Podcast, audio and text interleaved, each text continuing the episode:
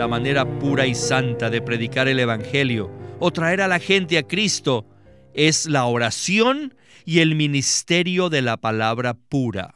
No tome ningún otro camino. De otra manera, eso será levadura, lo que mezclamos con nuestra predicación. Si después que usted ora y ministra la palabra apropiadamente, y entonces la gente no recibe al Señor, sepa que eso depende del Señor. Bienvenidos al estudio Vida de la Biblia con Winnesley.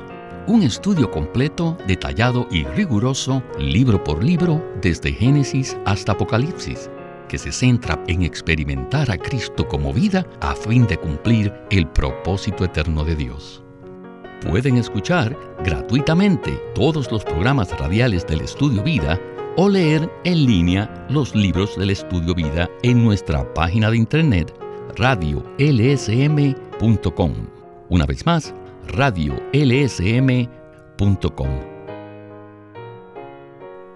En el Evangelio de Mateo, primeramente el Señor Jesús se revela como un sembrador que siembra la semilla del reino, con el fin de producir los constituyentes del reino de los cielos.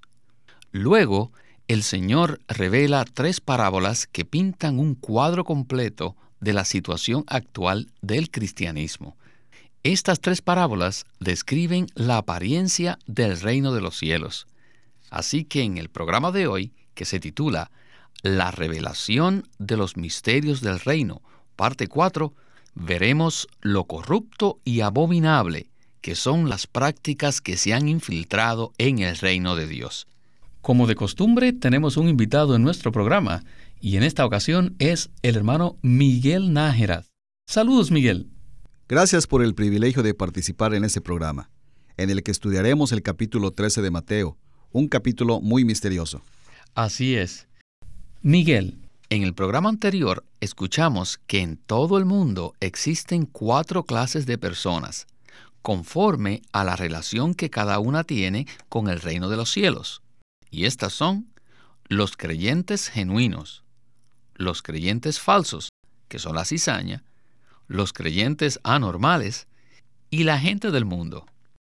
En cada una de estas parábolas están representadas estas categorías de personas. Es correcto. En estas parábolas vemos a los creyentes falsos que Satanás sembró.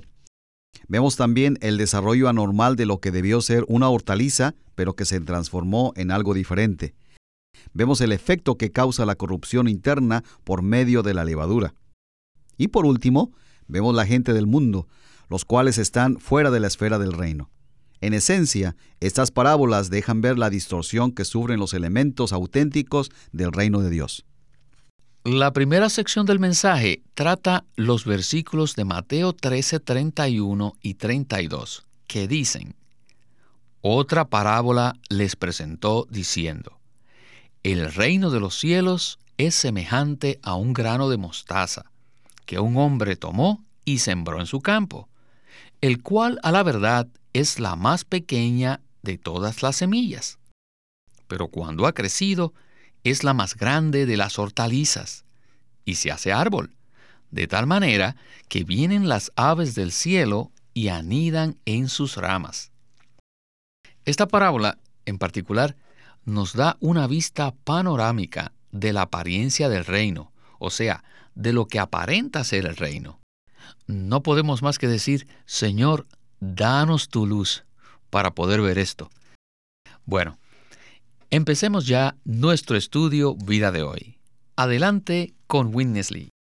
All these parables are uh, put out by the Lord in a very good sequence el Señor dio una secuencia maravillosa en las parábolas de Mateo 13. Primeramente, tenemos la parábola del sembrador, quien siembra la semilla con el fin de producir los constituyentes del reino de los cielos. Luego se presenta la parábola de la cizaña, que fue sembrada por el enemigo, es decir, los creyentes falsos que se infiltraron entre los constituyentes genuinos, dando por resultado que el reino de los cielos se convirtiera en la cristiandad. Después de la parábola de la cizaña se encuentra la parábola de la semilla de mostaza. Esta semilla de mostaza es la más pequeña entre las hortalizas. No es un árbol.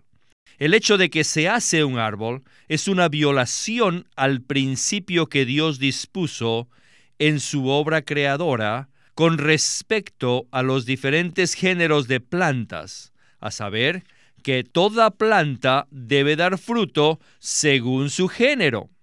Génesis 1 se refiere a este principio donde dice que cada clase de vida sería según su género. Por ejemplo, el durazno crece según su género, su especie, y el manzano según el suyo. Es anormal que la semilla de mostaza se convierta en un árbol no está de acuerdo al principio ordenado por Dios en su obra de creación. Para guardar este principio, la planta de mostaza debería ser conforme al género de la mostaza. Al crecer como árbol, la hierba de mostaza traspasa este principio y tal crecimiento es anormal. Constituye una violación a la regla establecida por Dios. Cuando el Señor sembró la semilla de la hierba de mostaza, esta hierba creció hasta convertirse en un árbol. ¡Qué anormal es este crecimiento! Fíjense en la situación de hoy en día. El cristianismo es enorme. No es solo un árbol, sino un gran árbol.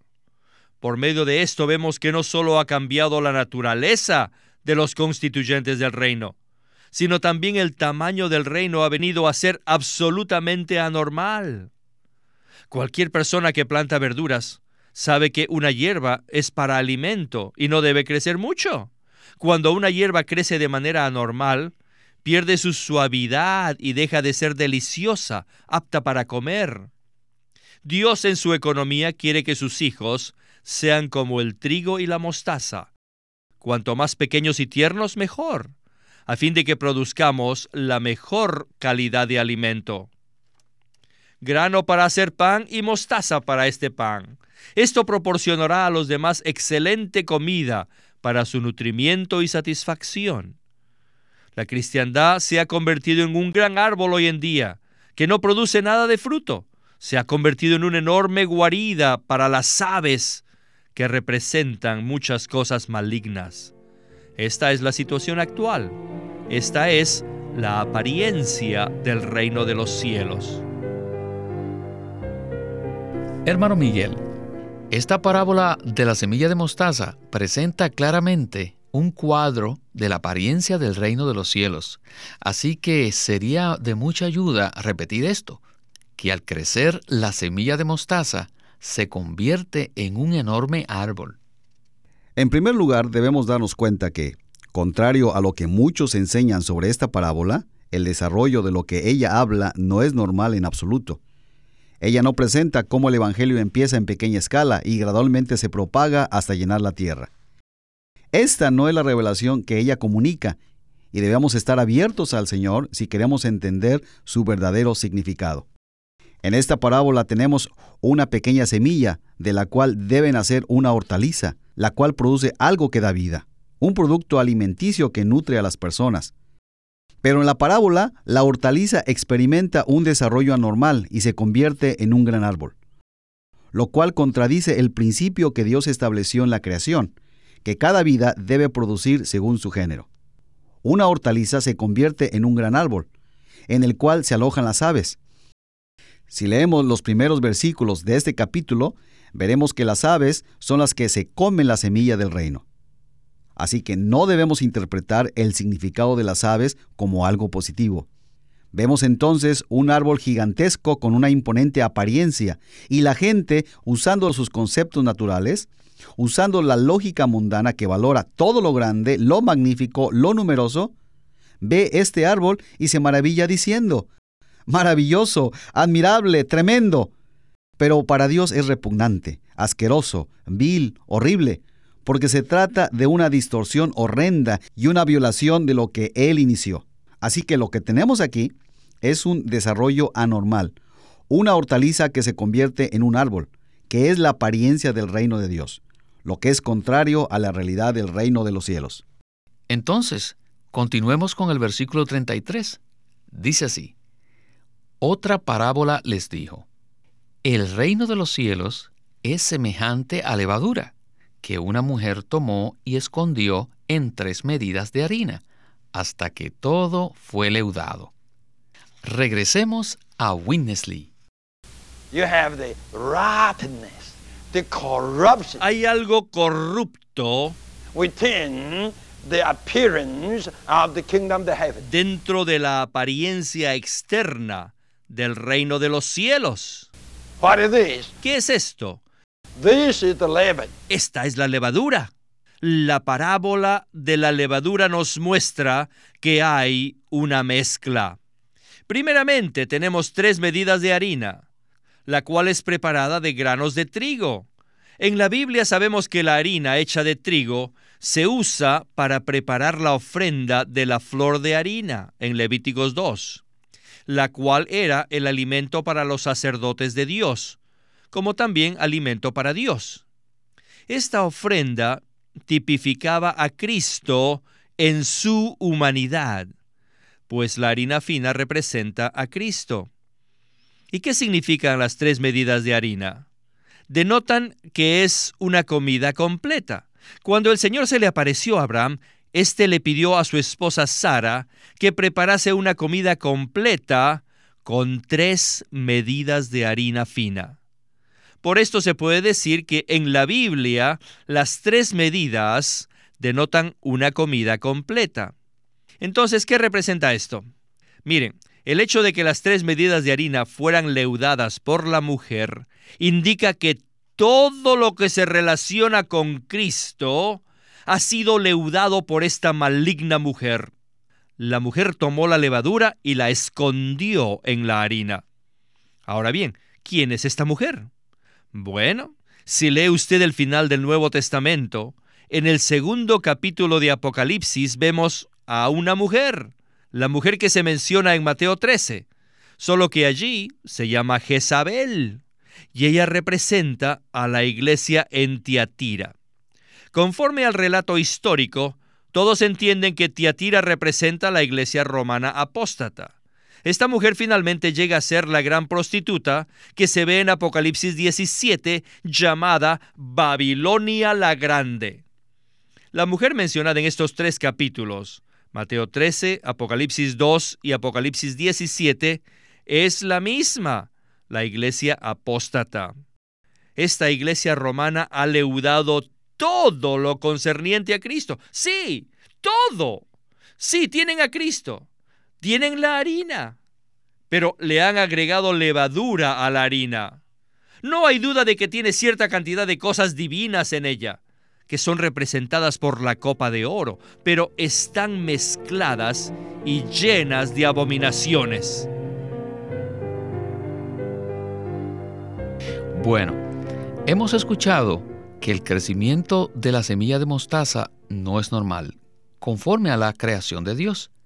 Ahora, la parábola de la levadura nos revela también un principio, y es que la levadura hace que la masa sea más fácil de digerir, o sea, le da más sabor y la hace más atractiva para el hombre natural. Sin embargo, esta manera de tomar lo que es sólido y genuino nunca agrada a Dios.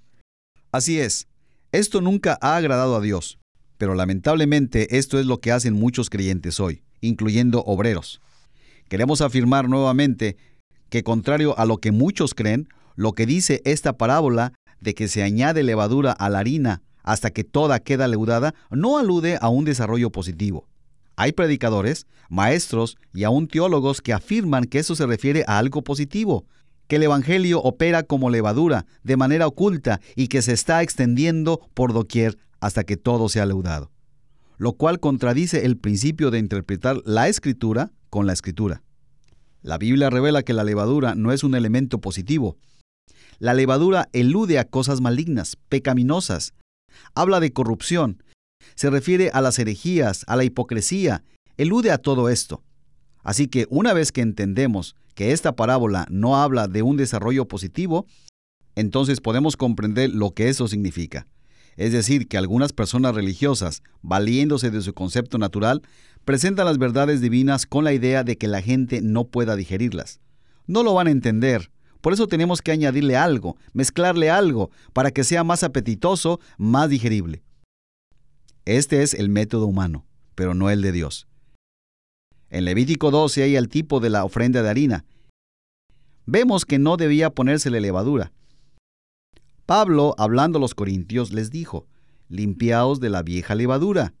¿No sabéis que un poco de levadura leuda toda la masa? Pablo no hablaba de la levadura como de algo positivo, más bien se refiere a ella como algo reprensible y que corrompe. Así que tenemos que ver claramente el concepto divino y el concepto humano. Dios nos da la verdad, nos da a Cristo de manera pura, pero el hombre le gusta añadirle algo, algo que final e inevitablemente corrompe. El hombre le gusta hacer esto, pues le parece que lo hace más digerible y ciertamente es efectivo y es popular. A la gente le gusta y a las personas que hacen esto se dejan engañar por los resultados. No obstante, Dios condena esta práctica. En lo físico, cada día hacemos contacto con la levadura, pero en la esfera espiritual siempre debemos estar prevenidos contra la levadura. Regresemos a Winnesley. ¿Se dan cuenta que cada día ustedes comen levadura? ¿Saben para qué necesitamos la levadura? Porque sin ella, el pan sería muy duro y sería difícil de comer y de digerir. A nuestro ser natural siempre le gusta utilizar ciertos métodos para lograr que las cosas espirituales sean fáciles de asimilar. A eso la Biblia llama la levadura. Todo lo que no sea del Espíritu, lo que no sea de Cristo, lo que no tenga a Dios como su fuente, lo que sea algo aparte de Cristo y del Espíritu, es levadura. No solo se refiere a los ídolos, los cuadros, a las imágenes que se encuentran en las catedrales. No, no, no solo estos son levadura, sino aún la música de rock and roll, las obras teatrales, etc. Y todas estas cosas del mundo. Cualquier cosa que utilicemos para el propósito de Dios, aparte de Cristo, es levadura. Oh, el sutil anda rondando cerca de nosotros, esperando a su presa nosotros podemos llegar a ser una presa fácil para Él, porque en nuestra naturaleza humana se halla el deseo de hacer que a la gente le sea fácil experimentar las cosas espirituales. La manera pura y santa de predicar el Evangelio o traer a la gente a Cristo es la oración y el ministerio de la palabra pura. No tome ningún otro camino. De otra manera, eso será levadura, lo que mezclamos con nuestra predicación si después que usted ora y ministra la palabra apropiadamente, y entonces la gente no recibe al Señor, sepa que eso depende del Señor. Nosotros somos para el testimonio de Jesús. Si la gente recibe o no nuestra palabra, si cree en el Señor o no, es algo que depende absolutamente de la voluntad del Padre. No nos gusta usar ningún truco para ayudar a nuestra predicación todo truco que usemos es levadura a los ojos de Dios.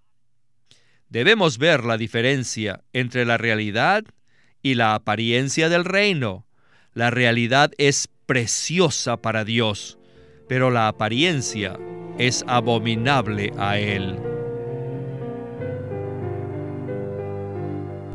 Miguel, para poder ver el reino claramente, es de mucha importancia que podamos diferenciar entre la apariencia del reino y su realidad. Como hemos escuchado, muchos cristianos hoy usan los entretenimientos mundanos para atraer a la gente al Señor, especialmente a los jóvenes. ¿Qué nos puede usted decir de esto? Esta práctica es muy común en nuestros días. Por ejemplo, con el afán de atraer a los jóvenes, muchas veces se usa la música mundana. Para atraer a los incrédulos, muchas veces se contratan personalidades de renombre. ¿Qué importa si son creyentes auténticos o no? Muchos usan dramas como carnada para atraer a las personas. Dios aborrece todo esto. Dios desea la realidad. Él es un Dios santo y aborrece la confusión. Él desea que los que anunciamos el Evangelio oremos y que confiemos en el poder del Espíritu y que prediquemos la palabra de manera pura y que dejemos el resultado en sus manos. Pero en el mundo religioso de hoy vemos que muchos desean ser grandes, ganar una buena reputación, tener seguidores. Les gusta tener multitudes, así que ceden a esta tentación, la cual se ha convertido en una práctica común. Es decir, añaden algo del mundo, del mundo del entretenimiento, un elemento que corrompe para atraer a la gente a sus reuniones, bajo el pretexto de que la meta es predicar el Evangelio. Los apóstoles no hicieron esto, ni el Señor. Y si somos fieles al Señor y a su palabra, nos limpiaremos de toda levadura y predicaremos la palabra con pureza para la gloria de Dios de manera que concuerde con el carácter de Dios y en obediencia a su palabra. Debemos pedirle al Señor que nos imparta su sentir en cuanto a la realidad y en cuanto a la apariencia. Debemos amar la realidad y aborrecer la apariencia como Dios lo hace. Solo cuando tengamos esta sensación, nos entregaremos completamente a vivir en la realidad del reino de los cielos. Esta no es una palabra fácil de ministrar. Sin embargo, debemos ser fieles. Bueno, hermano Miguel, le agradecemos mucho que nos haya acompañado en este programa y esperamos verle muy pronto. Gracias por la oportunidad.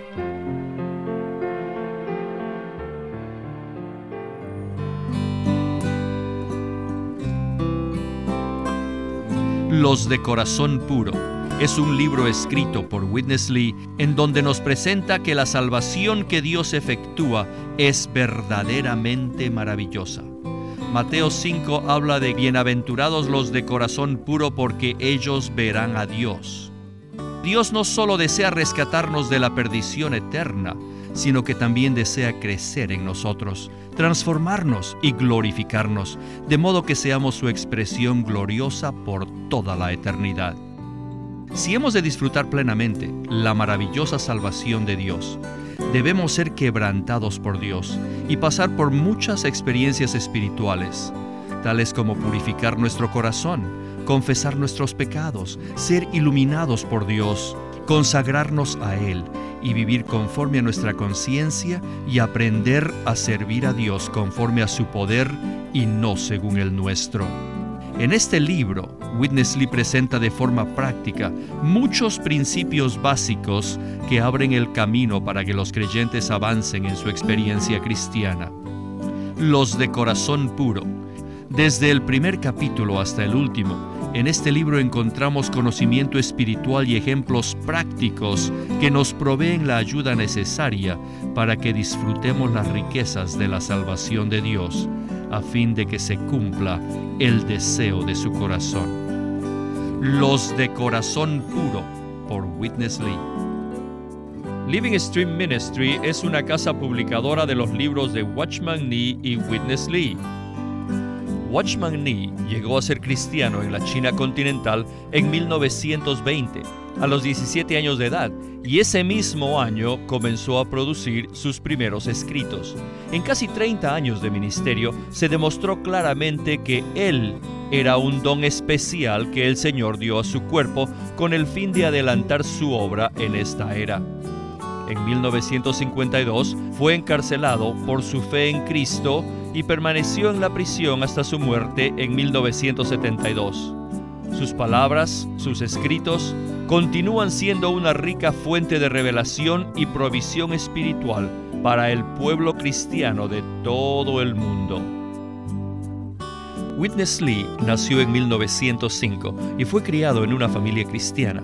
A la edad de 19 años fue completamente capturado para Cristo, a quien se entregó incondicionalmente para predicar el Evangelio el resto de su vida. Al comienzo de su servicio al Señor, conoció a Watchman Nee, quien ya era reconocido predicador, maestro y escritor, y con él sirvió en la casa publicadora llamada Librería Evangélica de Shanghai. En 1949, Witness Lee fue enviado por el hermano Ni y sus colaboradores a que saliese del país a Taiwán para asegurarse que lo que el Señor les había dado no se perdiera. Y allí comenzó la obra de predicación y publicación, por lo que también experimentó la abundante bendición del Señor. En 1962, el hermano Lee recibió la carga de ir al occidente y fue y se estableció en California. Durante sus 35 años de servicio en los Estados Unidos, dio miles de mensajes y publicó más de 400 libros. Él nos ha dejado una presentación prolífica de la verdad en la Biblia y su obra principal, el estudio vida de la Biblia, tiene más de 25.000 páginas de comentarios de todos los libros de la Biblia, desde el punto de vista del disfrute de Dios que los creyentes deben tener y de la experiencia de la vida divina en Cristo por medio del Espíritu Santo. También fue el editor principal de una nueva traducción de la Biblia en chino llamada La Versión Recobro, la que también está en español y otras lenguas. Esta contiene un gran número de notas explicatorias y referencias marginales que son muy espirituales. En 1965, el hermano Lee estableció el Living Stream Ministry, una corporación sin fines de lucro en Anaheim que oficialmente representa el ministerio de Watchman Lee como el de sí mismo. Este ministerio enfatiza la experiencia de Cristo como vida y la unidad práctica de los creyentes. Este énfasis llevó a las iglesias bajo su cuidado a que crezcan en la vida cristiana y su función en el cuerpo de Cristo él tenía la convicción de que la meta de Dios no es tener solo grupos o fraternalismos cristianos, sino el cuerpo de Cristo. Con el tiempo, los creyentes se reunieron simplemente como las iglesias en su localidad como respuesta a esta convicción. Queremos animarlos a que visiten nuestra página de internet libroslsm.com. Allí encontrarán los libros impresos del ministerio de Watchman Nee y Witness Lee, la Santa Biblia versión recobro con sus notas explicativas y también encontrarán folletos, himnos, varias publicaciones periódicas y libros en formato electrónico.